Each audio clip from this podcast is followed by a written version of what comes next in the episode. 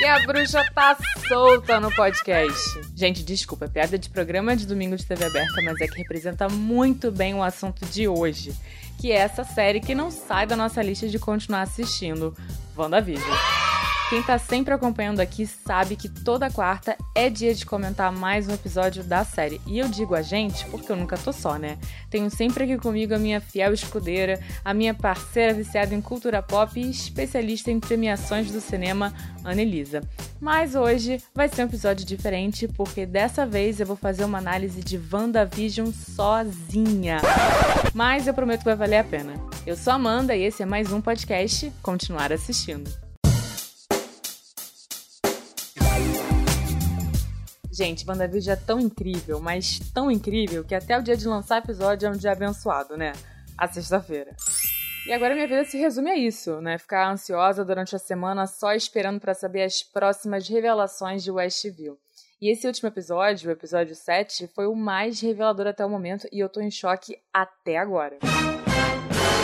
Mas antes de começar a falar dele, eu preciso avisar que só vai ter spoiler aqui. Então, quem tá chegando agora, vale lembrar que a ideia é assistir primeiro o episódio e ouvir o podcast depois pra gente bater se tá tudo bem entendido, viu? Vamos então fazer o checklist dos pontos principais do episódio 7 de WandaVision, ó. 1. Um, a abertura. Como sempre, a série vem fazendo uma homenagem a vários sitcoms clássicos, e agora foi a vez de Happy Endings, The Office e Modern Family. A animação da abertura teve como referência Happy Endings, joga lá no YouTube que você vai ver, já a trilha sonora é todinha do The Office, quem é fã reconheceu na hora. E a fonte, com o nome da série no final, é de Modern Family. 2. Derrubando a quarta parede. Esse é o título do episódio e resume bem a linguagem usada na série dessa vez, que faz referência a sitcoms dos anos 2000 como The Office e Modern Family. E é isso, atores quebrando a quarta parede mesmo, olhando para a câmera e dando entrevista como se a série fosse um documentário. Então a gente tem a Wanda, o Visão e a Agnes dando depoimentos. A Wanda é praticamente a Claire de Modern Family. As cenas dela são muito parecidas. E o que, que é o Visão sentado na frente daquele trailer dando entrevista? 3. Darcy e Visão. Que parceria maravilhosa é essa, né? Os diálogos deles são muito divertidos. Inclusive, a gente já vê ali a Darcy contando pro Visão, do jeito dela, né? Super curto e grosso, tudo que aconteceu com ele antes de Westview. E é isso, eles ficaram ali como o alívio cômico da série. 4. O comercial. Como a gente já sabe, os comerciais sempre entram em momentos bem oportunos. Nesse episódio, por exemplo, ele vem logo depois de um depoimento da Wanda, em que ela fala que tá tudo desmoronando e que ela não entende como que ela não consegue consertar. Enfim, a propaganda é de um antidepressivo chamado Nexus e que para usar essa medicação é preciso consultar um médico. E traduzindo para inglês, médico é doctor, ou seja, doutor. Bora lá então, que agora é mais complexo, olha. Eu vou começar pelo Doutor, que pode ser uma referência direta ao Doutor Estranho, até porque a gente já sabe que WandaVision tem relação com o próximo filme Doutor Estranho no Multiverso da Loucura. E é aí que entra o Nexus. Gente, nos quadrinhos, Nexus pode ser duas coisas. Um portal interdimensional onde todas as realidades se encontram, ou seja, é uma passagem para todos os mundos e realidades existentes, e por isso tem gente criando a teoria de que o Westview pode ser o Nexus. Mas, além desse significado, o nome do remédio do comercial pode estar se referindo também a seres nexus, que são seres que têm a habilidade de afetar a probabilidade e o futuro, alterando o fluxo do tempo. São peças chaves do multiverso e cruciais para estabelecer a coerência e estabilidade. E a Wanda é um ser nexus. Ó, o que eu acho? A Wanda está perdendo o controle da situação e vai precisar de uma ajuda, que eu acredito que seja o Doutor Estranho. Esse comercial, para mim, vem introduzir o multiverso da loucura na história. Vamos ver. E continuando no checklist. 5. A SWORD. Agora ficou mais que claro que o Hayward tá de olho no Visão e que a SWORD não tava desmontando ele não, tava querendo colocar ele online. Gente, o Visão é uma arma. E a gente já se ligou que o objetivo do Hayward é guerra, né? Então, tá aí. 6. Mônica Rambeau. E finalmente chegou o momento da Mônica sentir os seus poderes. Ainda tá ali tímido, mas eu acho que quando ela for usar, o negócio vai ser potente, hein? E aí, vale comentar aqui sobre a amiga engenheira que ela mencionou algumas vezes e ficou todo mundo especulando que podia ser a Sue Storm, do Quarteto Fantástico, ou a Shuri, irmã do Pantera Negra. Eu mesma estava esperando que fosse ela. Mas surgiu uma mulher totalmente aleatória no lugar. E aí que pode ter mais uma reviravolta, hein? Tem gente dizendo que essa engenheira aeroespacial pode ser, na verdade, a filha do Talos. Essa personagem aparece no filme da Capitã Marvel, ela é criança e fica amiga da Mônica, que também é criança no filme. E refrescando aqui a memória de vocês, o Talos faz parte de uma raça alienígena que tem o poder de se transformar em qualquer pessoa. Quem viu Homem-Aranha longe de casa vai lembrar da cena final em que o Talos aparece. Ele é aquele alienígena verde, sabe? Eu gosto dessa teoria e acho que a engenheira lá, amiga da Mônica, é uma personagem importante. Então eu vou de filha do Talos na sua forma humana. Vamos ver aí, tô viajando. E agora o momento mais revelador da nossa checklist. A Agnes. Finalmente foi revelado que a Agnes é, na verdade, a bruxa Agatha Harkness. Gente, o que é aquela vinheta final com ela contando tudo por trás das câmeras e revelando pra gente que foi ela o tempo todo? Inclusive, a referência é o sitcom da família Adams lá dos anos 60, The Monsters. Tá até em preto e branco, né? Eu surtei muito com essa cena. Essa série realmente, ó, tá de parabéns, viu? Mas vamos voltar um pouco aqui na história e analisar as atitudes da Agnes ao longo do episódio. Ó, ela aparece no momento ideal para se oferecer de babado gêmeos e ainda lança ali um eu não mordo, mas ela morde sim, né, que a gente sabe.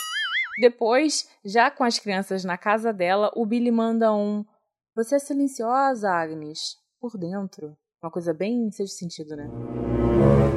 Enfim, eu só sei que depois dessa cena a gente nunca mais vê os gêmeos de novo. Será que aconteceu alguma coisa com eles? E aí depois, de repente, do nada, a Agnes interrompe o confronto da Wanda e da Mônica Rambeau lá no quintal e leva a Wanda pro porão dela, que é onde a gente acaba descobrindo tudo. É muito importante prestar atenção em todos esses detalhes para encaixar o quebra-cabeça, porque o que esse episódio revela é que a grande vilã da história é a Agatha Harkness. A gente já falou dessa personagem aqui, ela é uma bruxa da Marvel super poderosa e que nos quadrinhos era a mentora da Wanda. Mas aí tem uma coisa que não bate.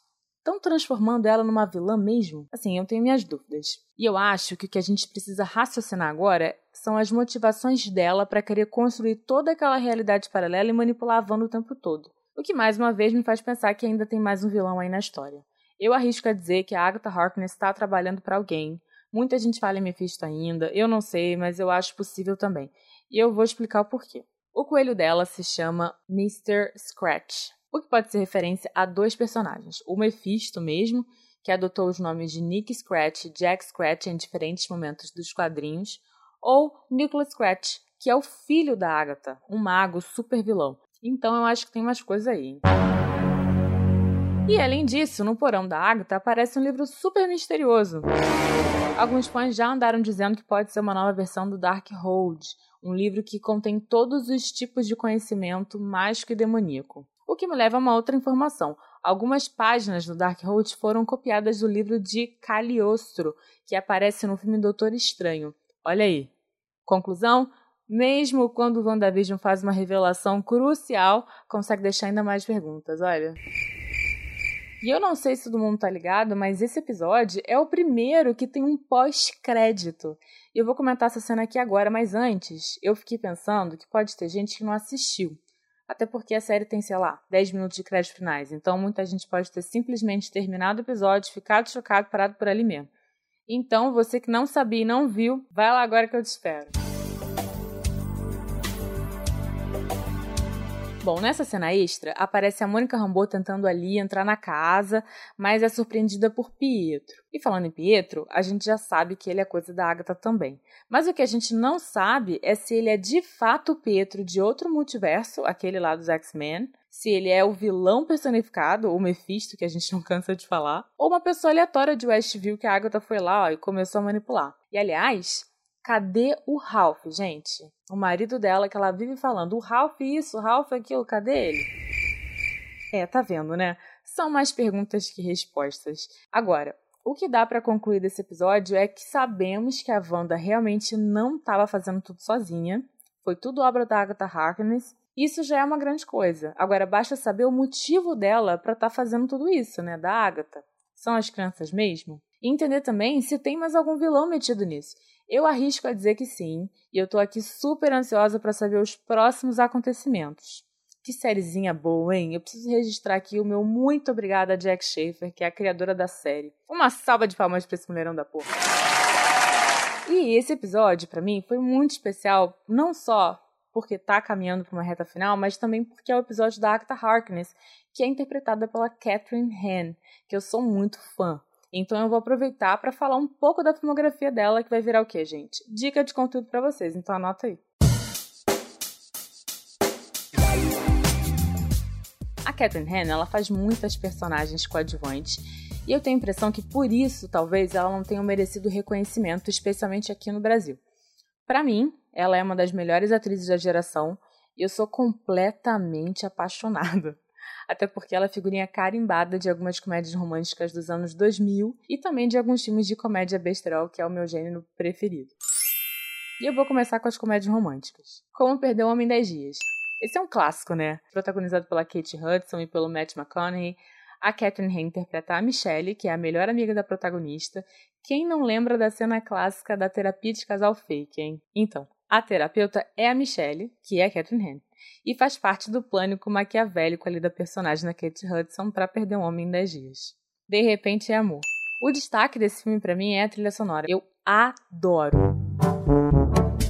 O casal principal é interpretado por Amanda Pitt, minha xará, e Ashton Kutcher. Os dois estão incríveis, a história é maravilhosa, é um dos melhores filmes de comédia romântica, na minha opinião. Tá ali pertinho de 10 coisas que eu dei em você, que é o meu top 1. Mas enfim, cadê a Catherine aqui? Amiga da protagonista mais uma vez e que também se chama Michelle. Olha a coincidência. E para fechar a lista das comédias românticas, esse filme natalino que muita gente ama, que eu sei, eu não tô sozinha nessa. O Amor Não Tira Férias com um elenco de peso que é Cameron Diaz, Kate Winslet, Jude Law e Jack Black. A Catherine Han faz uma aparição super rápida logo no início, mas como essa história é simplesmente maravilhosa, eu não podia deixar de falar, né? Então fica aí mais uma dica, o amor não tira férias. Bom, e tem também algumas comédias, como O Âncora, Quase Irmãos, Família do Bagulho, Perfeita é Mãe 1 e 2. A Catherine Han é coadjuvante de todos esses filmes de comédia que eu citei. Alguns papéis são menores, outros maiores, mas uma coisa é certa: ela tá sempre incrível roubando a cena. O Âncora e Quase Irmãos são filmes do Will Ferrell, então é para quem gosta da comédia dele, né? Eu sou fã. Inclusive, Quase Irmãos é um dos filmes preferidos do Joaquim Phoenix. Olha. Já a Família do Bagulho é um filme estilo Férias Frustradas, eu diria, assim. E tem a Jennifer Aniston, que eu também sou muito fã. Acho divertidinho, acho que pode valer. E agora, o filme que eu indico mesmo para vocês dessa seleção de comédia com a Catherine Han é Perfeita é a Mãe. Ele é protagonizado pela Mila Kunis, tem também a Kristen Bell e a Christina Applegate. Eu acho super engraçado, é realmente muito divertido, vale super a pena. Bom, além disso tudo que eu já falei, a minha deusa Catherine Han faz também uma aparição recorrente em Parks and Recreations, essa série de comédia protagonizada pela Amy Poehler e criada por Dan Gore e Michael Schur, os mesmos criadores de Brooklyn Nine-Nine. Inclusive, o Michael Schur ainda assina The Office e The Good Place. Aqui em Parks and Recs, a Catherine faz uma personagem chamada Jennifer Barkley e que aparece a partir da quarta temporada. Quem ainda não viu Parks está perdendo. Eu já falei dessa série aqui no podcast, no episódio piloto. É muito engraçada e cheia de casais fofos para você chipar. São sete temporadas, todas disponíveis na Amazon Prime Video. E continuando a trajetória da Acta Harkness, a Catherine Han também faz parte de filmes mais sérios, como é o caso de Capitão Fantástico e A Vida Secreta de Walter Mitty. Capitão Fantástico é um filme que traz questionamentos muito bacanas e teve diversas indicações nas premiações de cinema, incluindo o Oscar. E A Vida Secreta de Walter Mitty é um filme escrito, dirigido e protagonizado por ninguém menos que Ben Stiller. A Catherine Han faz a irmã do Walter Mitty, que é o protagonista. Gente, esse filme tem uma linguagem muito legal, é super diferente e a narrativa é ótima também. Ben Stiller tá assim de parabéns, mandou muito bem. E já que a gente entrou no drama, ela ainda faz parte do elenco da minissérie da HBO I Know This Much Is True, protagonizada por Mark Ruffalo. Eu já falei dela aqui no episódio piloto também, e é super densa, uma história pesada e impactante. Eu curti muito e indico também, mas assim, é um ritmo mais lento, é uma fotografia mais fria.